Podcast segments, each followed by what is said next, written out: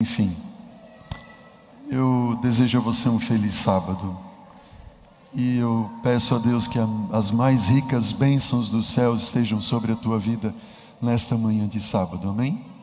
Quero cumprimentar também nossos ah, amigos, internautas, também da TV Novo Tempo.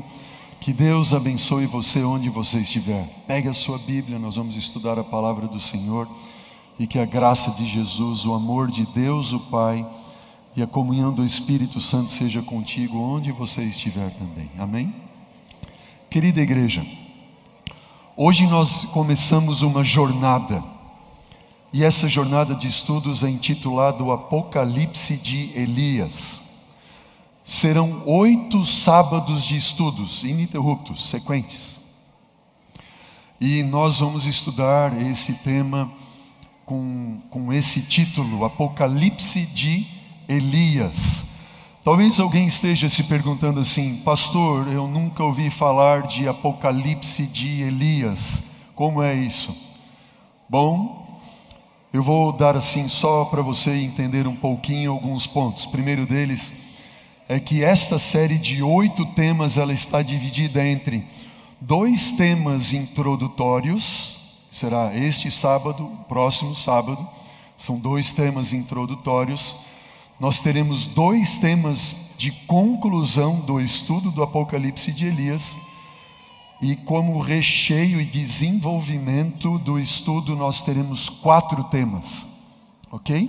São oito temas: dois de introdução, dois de conclusão e quatro de desenvolvimento. Por que Apocalipse de Elias? A palavra, a palavra Apocalipse, ela tem dois significados básicos para nós em nossa mente. Primeiro deles é que Apocalipse nos remete invariavelmente ao, aos eventos finais da história deste mundo, não é verdade? Então, o Apocalipse de Elias tem que ver com profecias relacionadas ao tempo do fim. Segundo ponto é que a palavra Apocalipse, literalmente, da sua origem grega, que Apocalipse é uma palavra grega, significa revelação. E Elias é um personagem que nós vamos estar estudando durante é, esta série. Então, é uma profecia acerca do tempo do fim, ok? E uma revelação sobre a profecia de Elias. Eu digo para vocês, sem medo de errar, que esse estudo ele é singular e você certamente não teve ainda a oportunidade de estudar aquela que é a maior profecia do Antigo Testamento. Profecia esta que lança dois braços, um para os livros proféticos apocalípticos do Antigo Testamento, que é o livro de Daniel, e também lança um outro braço para o livro profético apocalíptico do Novo Testamento, que é o livro do Apocalipse. E esta profecia, ela vai juntar todas as profecias proféticas eh, apocalípticas que nós, as profecias apocalípticas que nós conhecemos, e nós vamos juntá-las em um grande quebra-cabeças, como se nós tivéssemos peças de um grande quebra-cabeças. E nós vamos então, com esta profecia última do Antigo Testamento, montar esse quebra-cabeças. E no final desse estudo, não digo de hoje, mas da série toda do Apocalipse de Elias, você vai ter aí então um lindo quadro profético como você nunca viu. Amém? E eu peço que você ore por mim, ore por nós para que Deus nos dê saúde e condições de estudarmos juntos. Tá bem?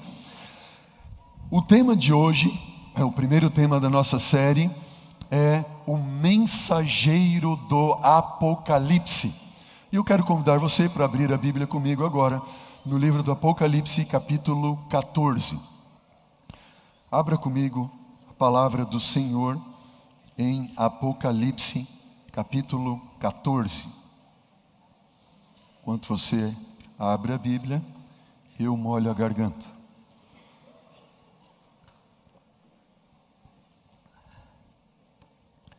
Apocalipse capítulo 14.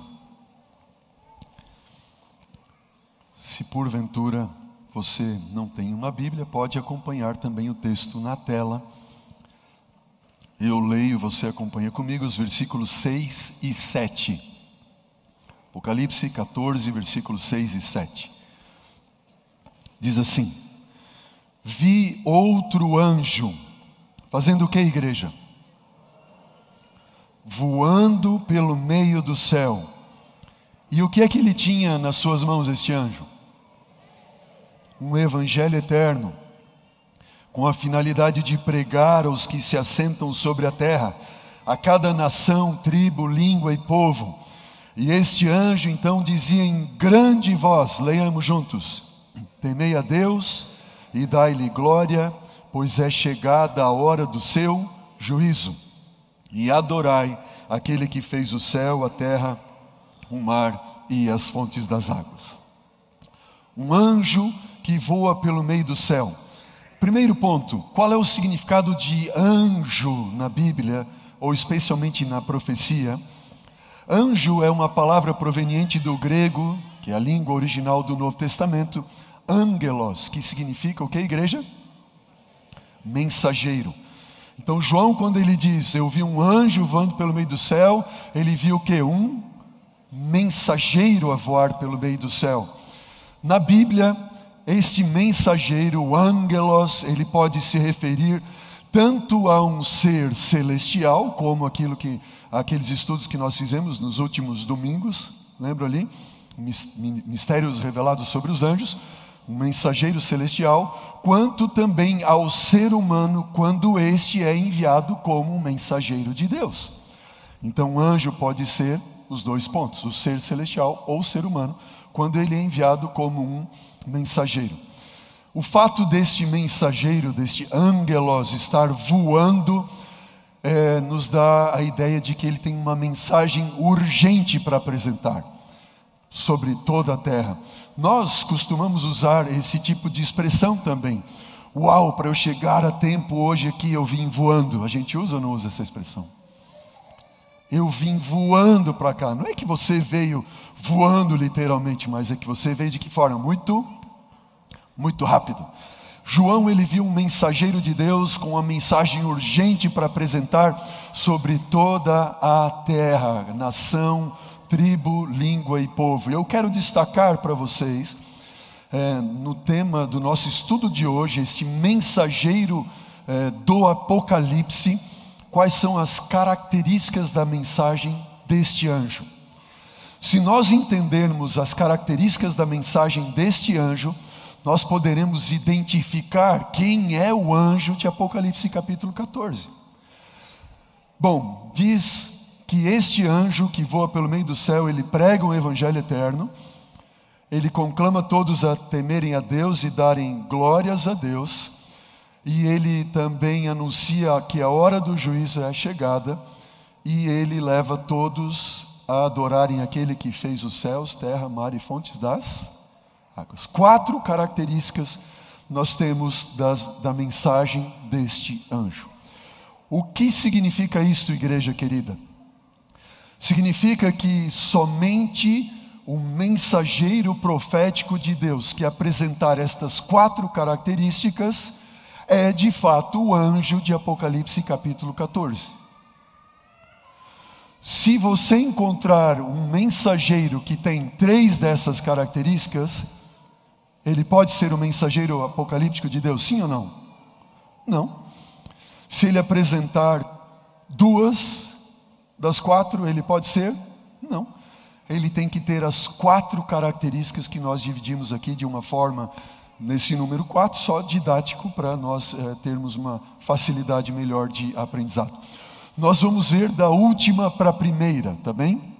Você pode ver na tela as quatro características e nós vamos da última para a primeira. A última qual é? Ele conclama a todos a adorarem aquele que fez céus, terra, mar e fontes das águas. Adorem aquele que fez o céu, terra e mar. O que significa isto? Note, quando você ler as Sagradas Escrituras, a Bíblia, você vai reparar que em muitos textos bíblicos, não é nenhum nem dois, são vários textos bíblicos, você vai reparar que aparecem as palavras céu, terra e mar. E essas podem aparecer juntas, sequencialmente, ou elas podem aparecer próximas uma da outra.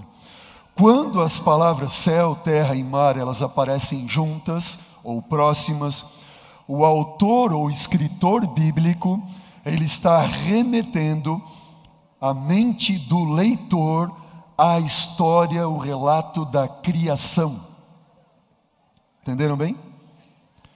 Então, quando nós estamos agora lendo o, o relato de Apocalipse, capítulo 14, quando diz que o mensageiro apocalíptico, o mensageiro de Deus, ele conclama todos a adorarem o Deus que fez céu, terra e mar, é que João, ele quer levar a mente do seu público, do leitor, para onde? Para a história ou o relato da criação.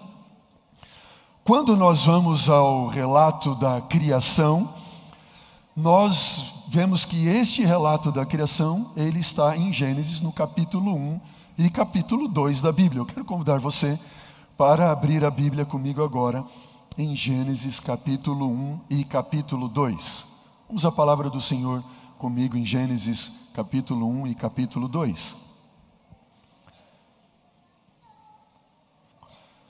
E em Gênesis 1 e 2, nós vamos então entender o porquê João dá uma característica do anjo mensageiro apocalíptico, e esta característica é de conclamar a todos para adorarem o Deus que fez céus, terra e mar. O que é que está por trás disso?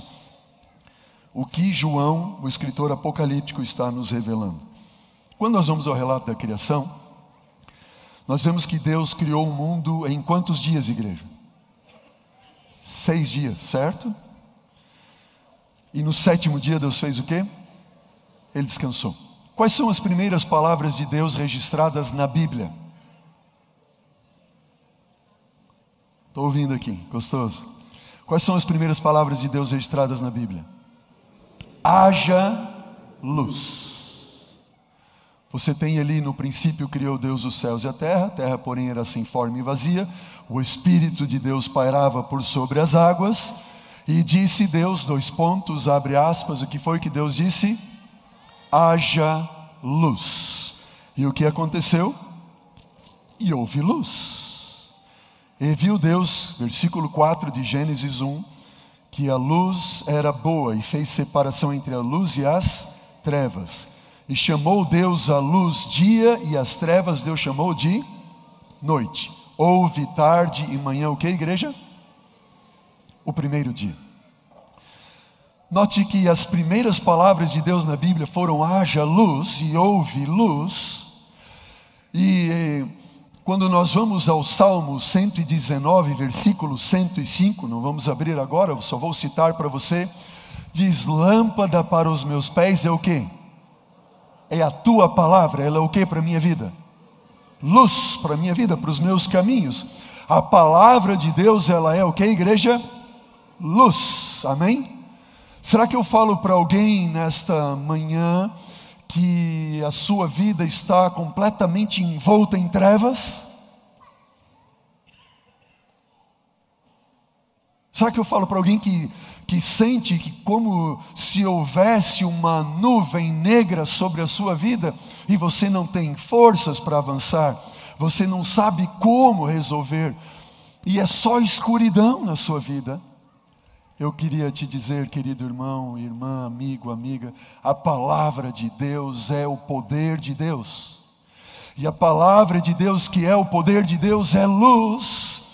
E a palavra de Deus, que é o poder de Deus, que é luz, você tem ela nas tuas mãos. Você tem ela nas tuas mãos. E quanto maior contato você tiver com a palavra e ler a palavra do Senhor, esta palavra que é luz vai entrar na sua vida e vai expulsar as trevas da sua alma. Diga amém. Só que esta palavra, ela também se confunde com o próprio dono da palavra, Cristo Jesus, um instrumento que Deus usou, a criação, é, para criar todas as coisas. Jesus disse: Eu sou o que? A luz do mundo. Quando você entra em contato com a palavra, você tem contato com a luz o poder de Deus que é o próprio Cristo Jesus que quer entrar na tua vida e expulsar as trevas da alma. Amém? É por isso que nós vimos todos os sábados à igreja para estudarmos a palavra. E Deus vem para com a sua palavra expulsar as trevas da nossa vida, da nossa alma. Amém? Palavra de Deus é o que, igreja? É o poder de Deus, é luz, é o Cristo que quer habitar em nosso coração. Bom, nós não temos tempo para ver outros detalhes do relato da criação, mas se você for reparando dia a dia, aliás, quando você vê o versículo 8, olhe para a sua Bíblia, versículo 8 de Gênesis 1, diz assim: E chamou é, Deus ao firmamento de céus, e houve tarde de manhã, então o quê? O segundo dia. Versículo 10 agora. A porção seca Deus chamou de quem? E aos ajuntamentos das águas Deus chamou de quem? O que é que nós temos aqui? Céus, terra e mar. Nós temos aqui o relato da criação, cujo evangelista e escritor apocalíptico João está fazendo referência. E para cada dia da criação, Deus disse: houve tarde e manhã o primeiro dia, tarde e manhã o segundo, tarde e manhã o terceiro, e assim por diante. Observe na tela agora, o primeiro dia da criação, Deus disse: haja luz e houve luz. O segundo, ele disse: haja separação entre águas e águas, águas que cobriam toda a terra, e juntem-se uma porção acima nos céus, formando então um firmamento, e esse seria o céu atmosférico, Deus preparando o ambiente, o ar, os elementos da atmosfera para poder gerar e manter a vida, e as águas então que cobriam a terra, toda a terra. Isso foi no segundo dia. No terceiro dia, a palavra do Senhor disse assim: que faça então surgir uma porção seca, e quando surge a porção seca, Deus ordena que da porção seca brotasse árvores que davam fruto, cujas sementes estavam nele, que serviriam de alimento para então as espécies que Deus estava para criar na sequência. O que eu quero chamar a atenção de você nesse relato, quando você olha para a tela, você vê que os três primeiros dias da criação é como se o nosso Deus estivesse criando espaços. Como se Deus estivesse criando o que, igreja? Espaços. Quando Deus disse haja luz, eu imagino a palavra de Deus, que é o poder de Deus, e Deus dizendo haja luz, pum! a luz sai da boca de Deus viajando a 300 mil quilômetros por segundo. Uau! Sabe o que significa isso? Um feixe de luz, um raio de luz que não sabe nem se é feixe, se é raio o que é. Só sabe que tem essa velocidade. Ele dá a cada segundo sete voltas ao redor da Terra. Essa é a velocidade da luz. A cada segundo, sete voltas ao redor da Terra. Vocês acreditam no Big Bang? Não. Eu acredito no Big Bang. Não nesse Big Bang que falam que não teve nenhuma origem, que do nada surgiu nada, não. Mas quando Deus disse haja luz, houve um Big Bang? Não, foi, não houve. Ah, sim, houve. E agora, a luz que sai da boca de Deus, viajando a 300 mil quilômetros por segundo, a Bíblia nos indica como se Deus estivesse criando o espaço ou a expansão do espaço sideral. Só que para cada primeiro dia da criação, quando Deus cria espaço de um lado, o que é que Deus faz do outro lado, no, no dia paralelo? Ele cria um espaço e vai fazer o que depois? Vai preencher o espaço. E note que no primeiro dia ele criou o espaço, sideral e no quarto dia que é paralelo, na tela o que, que você vê? Deus criando o quê? O sol, a lua e as estrelas. O que, que ele está fazendo com esse espaço que ele criou? Ele está preenchendo o espaço. No segundo dia ele cria o quê? O céu atmosférico, ok? Firmamento acima. E o que mais? As águas que cobriam a terra. O que, que ele faz no quinto dia? Bom, a Bíblia diz, não eu, que no quinto dia Deus criou o quê? As aves para povoarem o céu e os animais marinhos para o quê? Povoarem as águas. Deus está fazendo o quê? Criando espaços e preenchendo espaços. No terceiro dia, Deus fez então surgir a porção seca, foi ou não foi? Ele criou um espaço geográfico, a porção seca, chamou de terra. E o que é que Deus faz no paralelo correspondente, que é o sexto dia? Deus preenche esse espaço com o quê? Com a criação dos animais da terra e o homem. O que, é que Deus está fazendo? Cria espaços e preenche espaços. Cria espaços e preenche espaços. Mas eu pergunto para você: a criação terminou aqui, igreja? Sim ou não? Não, a criação não termina aqui. Diz a palavra do Senhor, volte os teus olhos para a sua Bíblia ou acompanhe mesmo na tela, que em Gênesis capítulo 2, versículo 2, assim: E havendo, Gênesis 2, 2 e 3, e havendo Deus, o que, igreja? Terminado. Quando? Deus terminou no sexto dia, sim ou não? Sim ou não? Não, a Bíblia diz que Deus terminou quando? No no sétimo dia. Muito embora Deus não houvesse feito nenhum trabalho no sétimo dia, ele conclui no sétimo dia. Veja, e havendo Deus terminado no sétimo dia, no dia sétimo, toda a obra que tinha feito, ele descansou nesse dia. De sua obra que tinha feito, Deus abençoou o dia sétimo e o santificou, porque nele descansou de toda a obra que ele tinha feito como Criador. Quatro coisas Deus faz no sétimo dia. Quais são as quatro coisas que Deus faz no sétimo dia? Número um, termina. Número dois, descansa. Número três, abençoa. E número quatro, santifica. Deus faz isso no sétimo dia da criação. Quando nós vamos ao mandamento do Senhor, em Êxodo capítulo 20, versículo 8 a 11, diz assim: Lembra-te do dia do sábado para o santificar. Seis dias trabalharás, mas o sétimo dia é o sábado do Senhor teu Deus. Nele não farás nenhuma obra, nem tu, nem teu filho, nem tua filha, nem teu servo, nem tua serva, nem o teu animal, nem o forasteiro das tuas portas para dentro. Por quê? A Bíblia diz: porque em seis dias fez o Senhor os céus e a terra e o mar e tudo que neles há. E ao sétimo dia Deus o quê? Descansou, por isso Deus, o Senhor abençoou o dia de sábado e o que mais que ele fez? Santificou. Qual é o motivo do sábado? O sábado é a conclusão de uma criação de um Deus que fez quatro coisas: terminou, descansou, abençoou e santificou. Agora pense comigo o seguinte: olhe para a tela. Quando nós temos os dias da criação, Deus criando espaço, preenchendo espaço, certo? E Ele cria um espaço, preenche espaço. Cria espaço, preenche espaço. Assim é no primeiro, segundo, terceiro, quarto, quinto, sexto dia. E no sétimo dia, ele conclui com o sétimo dia. Deus criou um espaço no sétimo dia, sim ou não? O que, que você acha? Se ele cria no primeiro, segundo e terceiro, e preenche com quarto, quinto, sexto. Deus cria ou não cria um espaço no sétimo dia? Mas eu não tenho o sétimo dia um dia singular, não tem paralelo com nenhum outro.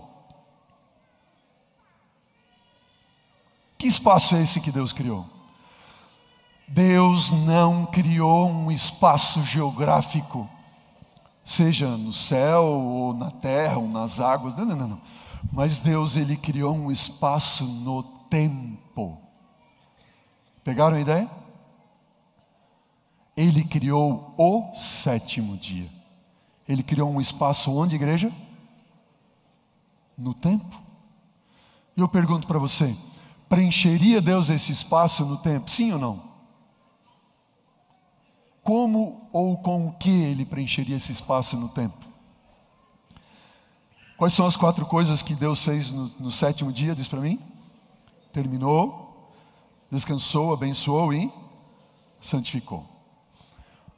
Lembra Moisés quando ele estava certa vez pastoreando os rebanhos do seu sogro Jetro, e de repente ele avistou lá adiante um arbusto espinhento que pegava fogo e não se consumia. Lembram dessa história da Bíblia, não? As criancinhas lembram, né? E Moisés se aproxima do arbusto espinhento que pega fogo, mas não se consome. E ao se aproximar daquele arbusto, ele diz o que? Ele, ele começa a olhar, curioso, e ele ouve uma voz que diz para ele o que? Moisés, Moisés, tira as sandálias dos teus pés, porque o local em que você está é o que? É santo. Ou o local está santificado. Eu pergunto, aquele local ao redor do arbusto sempre foi um local santo santificado? Sim ou não, igreja? Sim ou não? Sempre foi? Não. O que é que tornou aquele local santo enquanto ele, Moisés, estava ali? A presença de Deus. Deus estava ali. Josué capítulo 6, 5 e 6. Diz que Josué estava a ponto de entrar na terra, de repente ele vê o anjo do Senhor com a espada desembainhada na mão, ele olha para onde assim, és tu um dos nossos ou dos nossos inimigos? E aquele anjo do Senhor diz assim, Moisés, Moisés, Moisés não, jo, é, Josué, Josué, tira as sandálias dos teus pés, porque o local em que tu estás é, aquele anjo era um anjo somente? Não, ele era o, ele era o príncipe dos anjos do céu, o próprio Deus, em forma angelical, como um guerreiro dos céus, que estava ali e se fez presente. Aquele local se torna santificado pela presença do próprio Deus.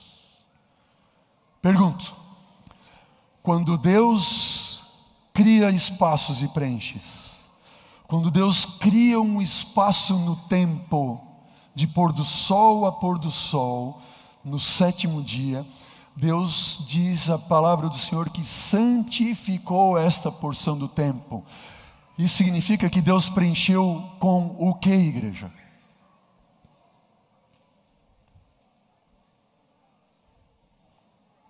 Com a sua própria presença. A porção do tempo do sábado é santa, porque Deus, de alguma forma que nós não sabemos como, torna esta porção de tempo santo.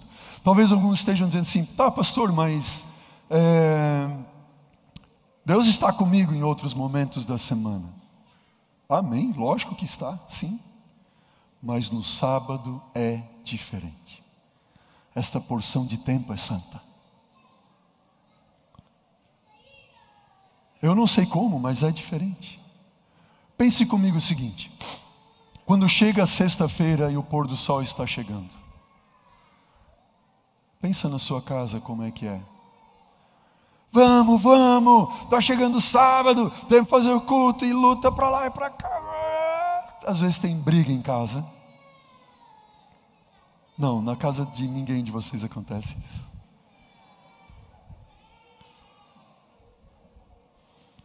Temos que ficar pronto para o pôr do sol.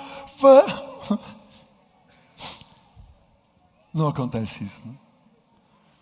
E as crianças ficam de que jeito? Os nossos pequeninos. Fica tudo arrepiado ali. Diz, ah, chegou aquela coisa do sábado de novo. Eu não é assim muitas vezes.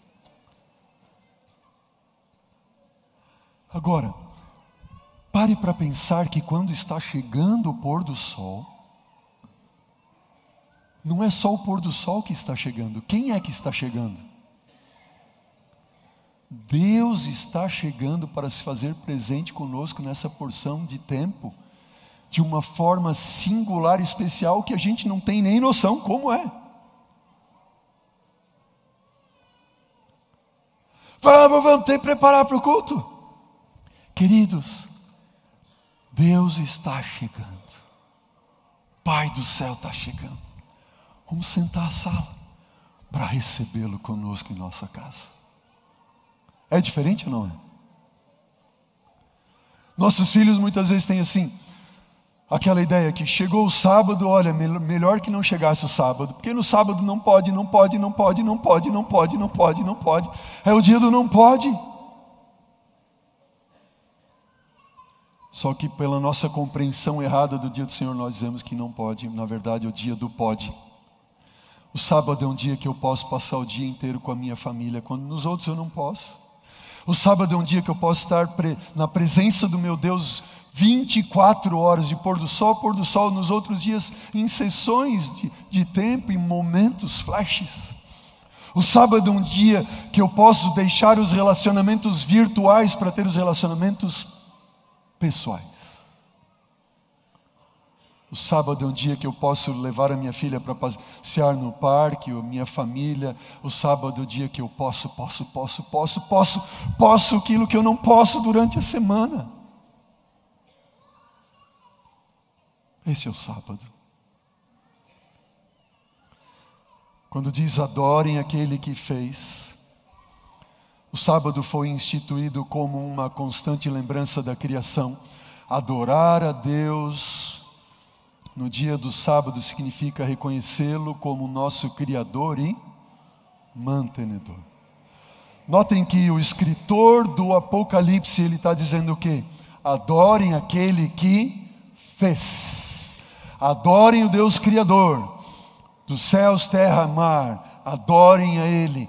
Lembrem o que é que o escritor apocalíptico, apocalíptico, apocalíptico está dizendo.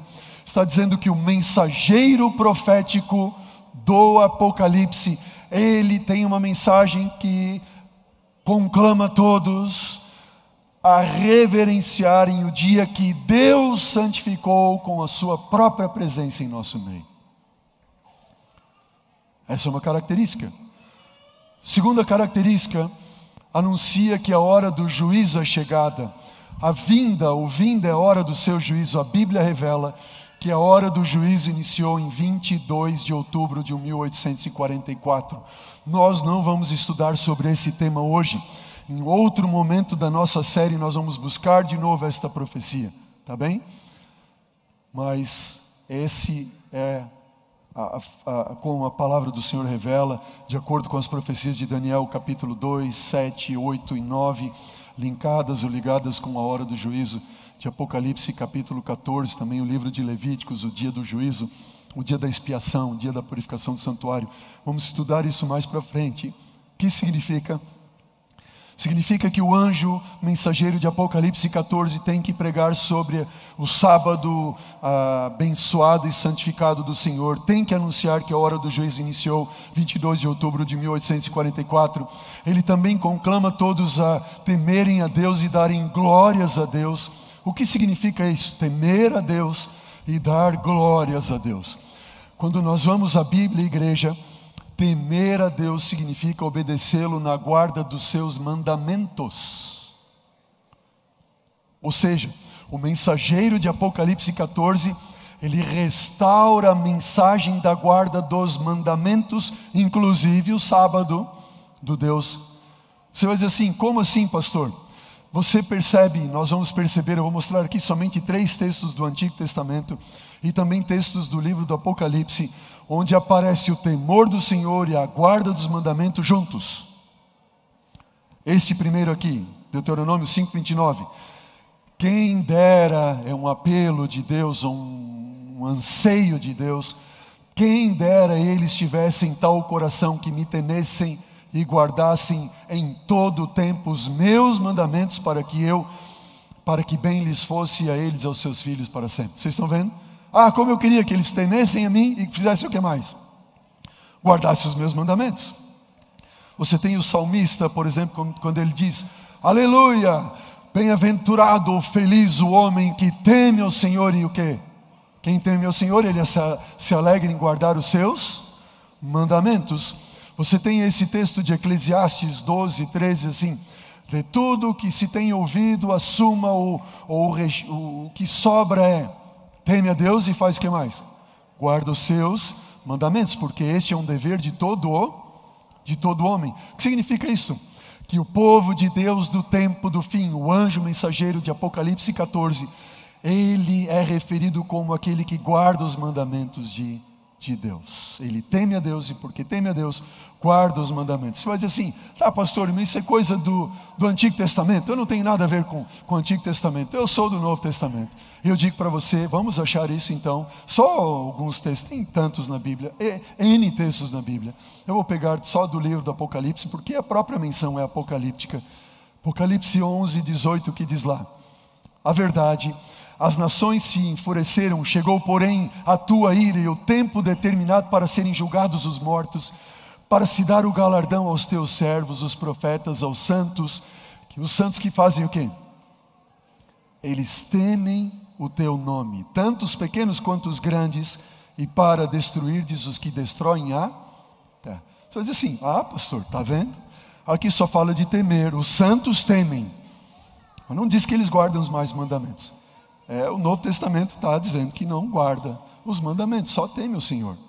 Bom, mas o próprio livro do Apocalipse diz: Oh, saiu uma voz do trono exclamando: Dai louvores ao nosso Deus, todos os seus servos, os que temeis ao Senhor. Quem são eles? Grandes e pequenos. Os servos de Deus temem o Senhor, os santos temem ao Senhor mas os santos que são os servos de Deus, Apocalipse 14, versículo 12, diz o quê? Ha, aqui está a perseverança dos santos. Eles fazem o quê? Eles guardam os mandamentos. Eles guardam os mandamentos. Eles temem o Senhor e guardam os seus mandamentos. Apocalipse 12, 17 diz o quê? Irou-se o dragão contra a mulher e foi pelejar contra os restantes da sua descendência, os que guardam os mandamentos de Deus e tem o testemunho de, de Jesus. O que significa? Que o temor do Senhor tem que ver com a guarda dos mandamentos, Antigo e Novo Testamento. E dar glórias a Deus. O que significa dar glórias a Deus? Livro de 1 Coríntios, a primeira carta de Paulo aos Coríntios, capítulo 6 e 9, diz: Acaso não sabeis que o vosso corpo é santuário do Espírito Santo, que está em vós, o qual tendes da parte de Deus, e que não sois de vós mesmos, porque fostes comprados por preço? Agora, pois, façam o que, igreja? Glorifiquem a Deus com o vosso corpo. Aqueles que cuidam do corpo, o cuidado do corpo, o cuidado da saúde tem que ver com dar o que a Deus? Glórias a Deus. Isso significa então que o mensageiro de Apocalipse 14, temos outros textos, estou mostrando só esse para você, tem outros. O mensageiro de Apocalipse 14, ele tem uma mensagem especial voltada à saúde. Pegaram a ideia? A saúde. O que é que nós temos compreendido até aqui? Número um, o mensageiro profético apocalíptico, ele restaura e conclama todos para adorarem o Senhor Deus no dia do Senhor, que é o sábado, um tempo santo. Número dois, Deus diz que o mensageiro de Apocalipse, ele anuncia a hora do juízo, 22 de outubro de 1844. Número três, ele teme a Deus, que significa guarda os seus mandamentos, e também uma mensagem especial relacionada à saúde, porque ele dá glórias a Deus. E o último ponto que nós vamos ver nesta manhã é que este anjo, ele prega um evangelho eterno. Evangelho eterno. Já aconteceu com alguém de vocês aqui, de, de, de, de você estar, enfim, seja em algum lugar, no, no, banco, no mercado, ou em qualquer lugar que você esteve, e de repente você começa a conversar com algum estranho, e esse estranho olha para você e pergunta assim: Você é um evangélico? Com quantos de vocês já aconteceu isso?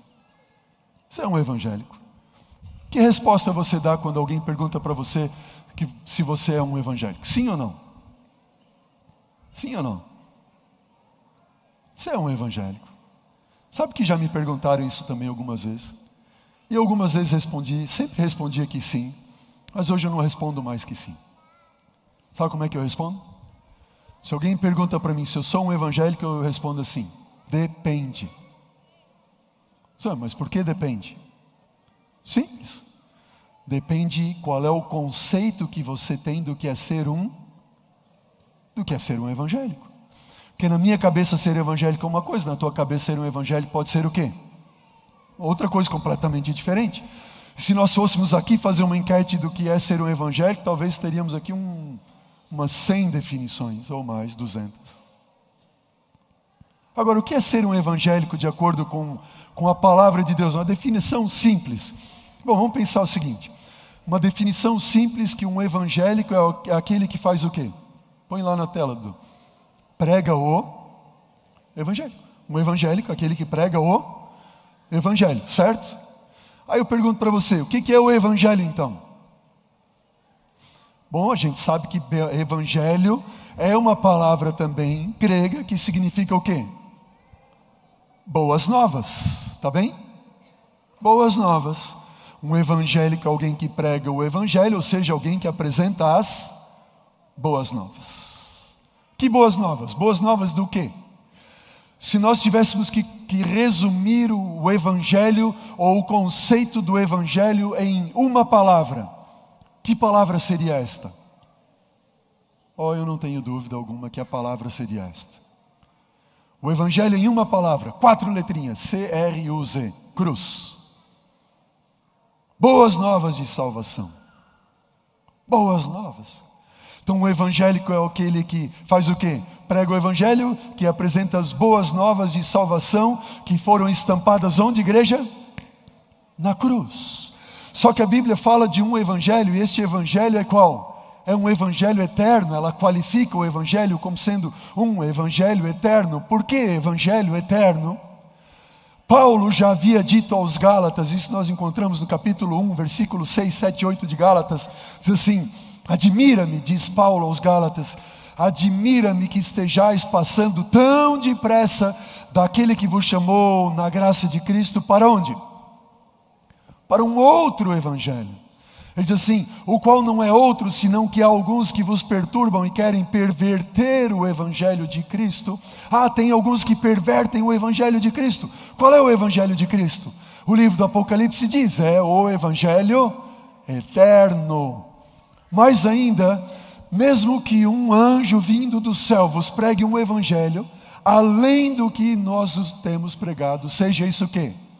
Anátema, seja condenado à destruição. Sabe o que significa?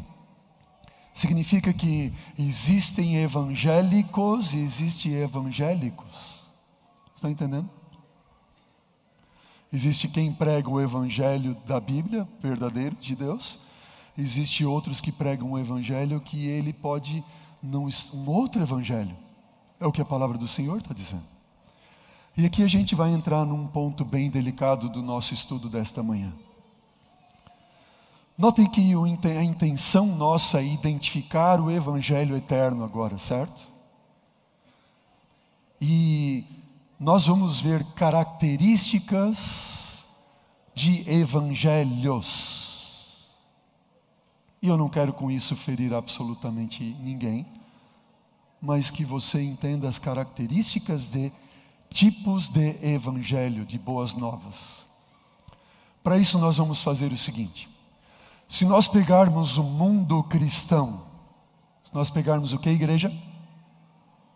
O mundo cristão, nós podemos dividir o mundo cristão em três vertentes, tá bem? A primeira vertente que eu vou pegar do mundo cristão são os evangélicos protestantes. Perdão. Evangélicos protestantes. Quem são os evangélicos protestantes? Eles se caracterizam por todos aqueles que não são católicos ou que surgiram após a reforma da igreja na Idade Média, tá bem? Lembram Lutero, reforma da igreja? Dentre estas igrejas de evangélicos protestantes, você teria quem? Evangélicos tradicionais, conservadores, liberais, pentecostais, neopentecostais, etc. Como é que os evangélicos protestantes apresentam o evangelho? Primeiro nós temos que lembrar que o evangelho de Deus é qual mesmo, igreja? Eterno. O que significa eterno? Eterno é aquilo tudo que está ligado ao próprio Deus, a divindade. Eterno é aquilo que nunca teve início e jamais terá fim. Se nunca teve início e jamais terá fim, significa que é o mesmo desde a eternidade no passado até a eternidade onde, igreja? É um evangelho só, certo? Faz sentido ou não? Se nós pegarmos a compreensão evangélica protestante do evangelho, é mais ou menos o seguinte: vamos dividir aqui a igreja em duas alas, tá bem? Vou pegar aqui a igreja à minha direita e a igreja à minha esquerda. Vamos supor que vocês aqui desta ala da esquerda, vocês são pessoas que nasceram e viveram antes da cruz, antes de Jesus. Tudo bem assim? Só que deixa eu contar uma coisa para vocês. Vocês são pecadores. E como pecadores, o salário do pecado qual é? E vocês todos têm que morrer. Só que eu tenho boas novas para vocês. Vocês podem ser salvos se vocês quiserem ser salvos. E a salvação é para aqueles que vivem em qual tempo, igreja? Ou viveram em qual tempo? Antigo Testamento, antes da cruz. A salvação antes da cruz se dava através do quê? Das obras da lei. Salvação era através das obras da, da lei. Agora, este grupo aqui, ah, não, vocês são um grupo depois da cruz. Eu tenho algo a dizer para vocês: vocês são pecadores, vocês todos têm que morrer. Mas eu tenho também boas novas, amém? Sabe quais são as boas novas? As boas novas são de salvação. E se vocês quiserem ser salvos, todos vocês podem ser salvos. E vocês podem ser salvos através do que, igreja? Da graça mediante a fé. A salvação pela graça mediante a fé. Quem é que pensa assim? Esse conceito de evangelho é parte de quem? De evangélicos protestantes. Quando no Antigo Testamento a salvação se dava através do que? Das obras da lei e do Novo Testamento através do que? Graça mediante a fé. Eu pergunto para você, este é um evangelho ou são dois evangelhos? Um ou dois? Eu tenho dois. Eu tenho um de obras da lei e um de graça mediante a, a fé. É este o evangelho eterno, sim ou não? Não, são dois. Qual é o outro grupo? Cristianismo dividido em três partes. O grupo dos católicos. E vejam, eu coloco aqui para vocês nada contra o catolicismo, absolutamente, mas só a expressão do que é a crença católica, tá bem? Crença essa que um dia eu acreditei e vivi na minha vida até os meus 12 anos de idade. Diz assim: para os católicos, a salvação, ela não é alcançada sequer por obras da lei, como aqueles do Antigo Testamento, nem pela graça mediante a fé no Novo Testamento, mas sim através do quê? dos sacramentos da igreja, que são quantos? São sete sacramentos. São eles o batismo, confirmação, eucaristia, penitência, unção dos enfermos, a ordem e o matrimônio. O que significa isso? Vocês estão todos condenados à morte, porque vocês são o quê? Pecadores. Mas a salvação você pode obter através dos sacramentos da igreja. Se você cumprir com os sacramentos, você está o quê? Está salvo. É esse o Evangelho eterno? Sim ou não, igreja? Não, não pode. Qual é o Evangelho eterno então?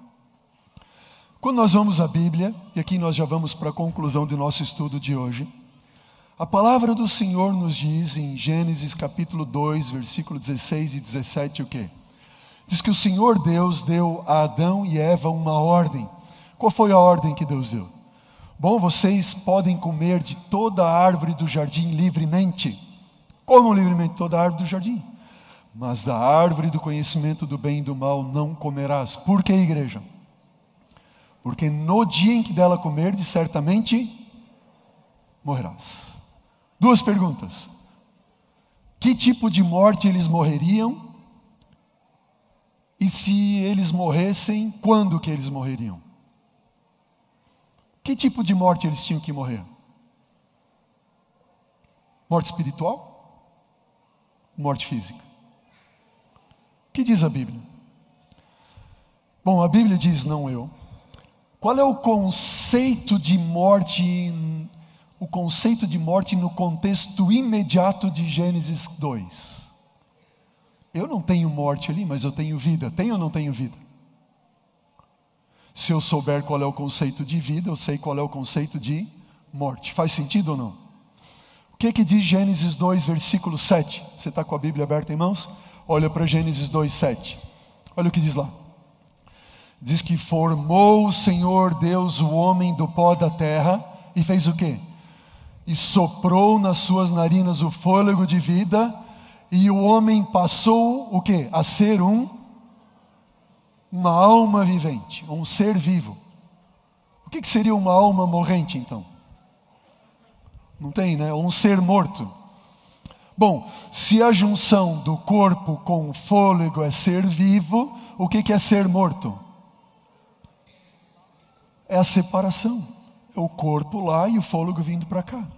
Quando Deus diz assim, vocês podem comer livremente de tudo, se vocês é, podem comer, só não comam do fruto da árvore da ciência do bem e do mal. Se vocês comerem dela, é certo que vocês vão o quê? Morrer. Que tipo de morte? Cessar a vida. Quando que tinha que cessar a vida deles? A Bíblia diz quando? Sim ou não? Sim ou não? Diz ou não diz? Olha para o texto, põe lá, Dudu. Olha para o texto na tela. Não apareceu ainda. Pode pôr o slide que está ali, Dudu, na tela. Isso, obrigado. Olha o que diz a Bíblia, não eu. E o Senhor lhe deu esta ordem: de toda a árvore do jardim comerás livremente, mas da árvore do conhecimento do bem e do mal não comerás. Por que, igreja? Quando? A Bíblia diz quando? Sim ou não? No dia. Diz no dia, é no dia. Diz ou não diz? No dia em que dela comer, certamente morrerás. Que dia é esse aqui? Que significa um dia no contexto imediato de Gênesis? Foi tarde de manhã o primeiro dia, tarde de manhã o segundo, tarde de manhã o terceiro, tarde de manhã o quarto. Foi ou não foi? O que significa? Pôr do sol a pôr do sol. Isso quer dizer que se eles comessem do fruto às cinco da manhã, às nove da manhã, ao meio-dia, eles tinham que morrer naquele momento? Sim ou não? Não, diz que eles tinham que morrer quando? Naquele dia. Faz sentido ou não? E foi exatamente isso que aconteceu. Até o pôr do sol, Deus tinha que vir e dar a paga do pecado deles. Por exemplo, Gênesis 3:8 diz o quê? Quando eles ouviram a voz do Senhor Deus que andava no jardim, que momento, igreja? Na viração do dia. O que é a viração do dia? Está acabando o dia. Eles tinham que receber a paga do pecado. Então eles ouviram a voz de Deus, ficaram com medo e se esconderam por meio das árvores do jardim. O que é que Deus vem fazer na viração do dia? Deus entra no jardim assim: onde é que estão aqueles dois filhos meus é, que erraram? Eles vão ver agora, eles vão morrer. Assim que Deus fez. Outra coisa, Deus colocou aquela árvore e disse assim: Olha, se vocês comerem desta árvore, eu vou matar vocês. É assim que Deus disse? Não. Adão e Eva morreram naquele dia, igreja. Sim ou não? Mas houve morte naquele dia, sim ou não? Houve ou não houve? Os dois morreram? Não. Mas alguém morreu naquele dia? Sim, a Bíblia diz que o Senhor Deus fez vestimentas para Adão e sua mulher e os. Os dois não morreram, mas houve morte ou não houve? Um animal morreu no lugar deles. Só que aquele animalzinho que morreu no lugar deles salvou a vida deles, sim ou não? Não. Mas eles tinham que aceitar pela fé, preste atenção. Eles tinham que aceitar pela fé a graça que Deus estava estendendo a eles, de que um substituto morreria no lugar deles. Então eles tinham que aceitar a graça pela fé de que alguém viria um dia, assim quem era este alguém? Seria o Cordeiro de Deus que viria tirar o pecado de quem? Do mundo. Eles foram salvos, Adão e Eva, por alguma obra que fizeram, sim ou não? Não. Eles foram salvos pela graça mediante a fé no Cordeiro que viria. E nós que estamos hoje no tempo depois da cruz de Jesus, no Novo Testamento, nós também somos salvos pela gra graça mediante a fé. Somos ou não somos? Mas no Cordeiro quem? Que já veio. Opa, então eu tenho desde o Gênesis até o Apocalipse, desde a queda até a volta de Jesus, a sua vinda e retorno, a salvação é a mesma, graça mediante a fé. Eu tenho dois evangelhos ou tenho um evangelho? Um só. E a palavra de Deus diz lá em Apocalipse 13, versículo 8: E adorarão todos os que habitam sobre a terra, aqueles cujos nomes não foram escritos no livro da vida do Cordeiro. Cordeiro este que foi morto desde quando, igreja? Desde a fundação do mundo. É o mesmo. Salvação pela graça mediante a fé no Cordeiro, sabendo que não foi mediante coisas corruptíveis, que como prata ou ouro que fostes resgatados do vosso fútil procedimento, que vossos pais os legaram, mas pelo precioso sangue como de Cordeiro, sem defeito e sem mácula, o sangue de Cristo, conhecido com efeito antes da fundação do mundo, porém manifestado no final dos tempos, por amor de vós. Amém? O que, que eu tenho aqui? Um evangelho eterno. É o mesmo, desde antes da fundação do mundo. Passando pela fundação do mundo até a primeira, segunda vinda de Cristo, um evangelho, evangelho eterno. Nós podemos perceber que a mensagem do evangelho eterno, ela é apresentada pelo remanescente da profecia bíblica. Um povo que surgiu especialmente para restaurar estas e outras verdades. Amém? Quais são as características deste anjo de Apocalipse 14? Ele prega um evangelho eterno. Ele faz o que mais? Ele chama a Deus para temer ao Senhor, que tem que ver com o quê? Com a guarda dos seus mandamentos. E também para fazer o que mais? Dar glória a Deus. Isso significa que ele tem uma mensagem especial de saúde para apresentar, amém? Ele anuncia que o juízo iniciou. Iniciou quando? 22 de outubro de 1844.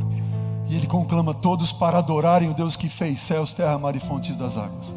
O Deus que fez tudo em seis dias.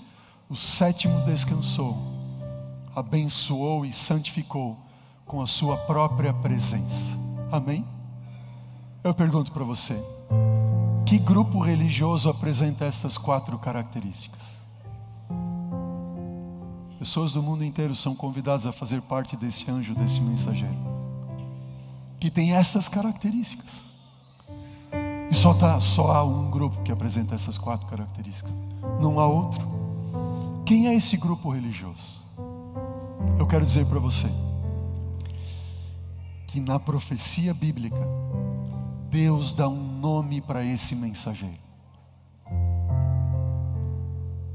Deus dá o que, igreja?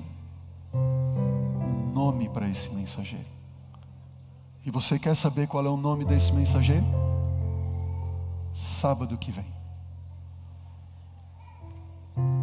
Sábado que vem você vai ver que a Bíblia dá um nome para esse mensageiro. Quem é esse mensageiro? A Bíblia diz quem é, dá um nome para ele. E nós vamos descobrir o nome desse mensageiro. E nós vamos descobrir depois o porquê deste que Deus dá a ele. Mas uma coisa eu termino dizendo para você o seguinte: a Bíblia diz que aqueles que buscam Ele de todo o coração encontram, amém? Nelson, você não está aqui por acaso. Você busca Deus de todo o coração com a tua família, e Deus está revelando. Todos os que buscam de todo o coração encontram, amém? Falo para alguém que está me assistindo agora pela TV Novo Tempo ou pela internet: você não caiu neste canal por acaso. Deus está chamando você, está a ponto de revelar a maior profecia, conjunto de profecias bíblicas, te mostrando o caminho que Deus quer revelar a você, porque você tem buscado ao Senhor de todo o teu coração. Amém. Continue nessa busca, continue conectado conosco aqui a cada sábado, estudando essas profecias maravilhosas, e você vai ver pela palavra do Senhor, não pelo que eu acho, penso ou acredito mas pelo que Deus revela a nós. Que grupo é este? Que mensagem é esta? Quais são as implicações dela para a sua vida e qual é o chamado que Deus faz para você também? Amém? Que Deus abençoe a todos. Estejamos juntos em oração, para cada semana aprendendo mais essas revelações que Deus tem para nós. Amém? Vamos ficar em pé para nós orarmos?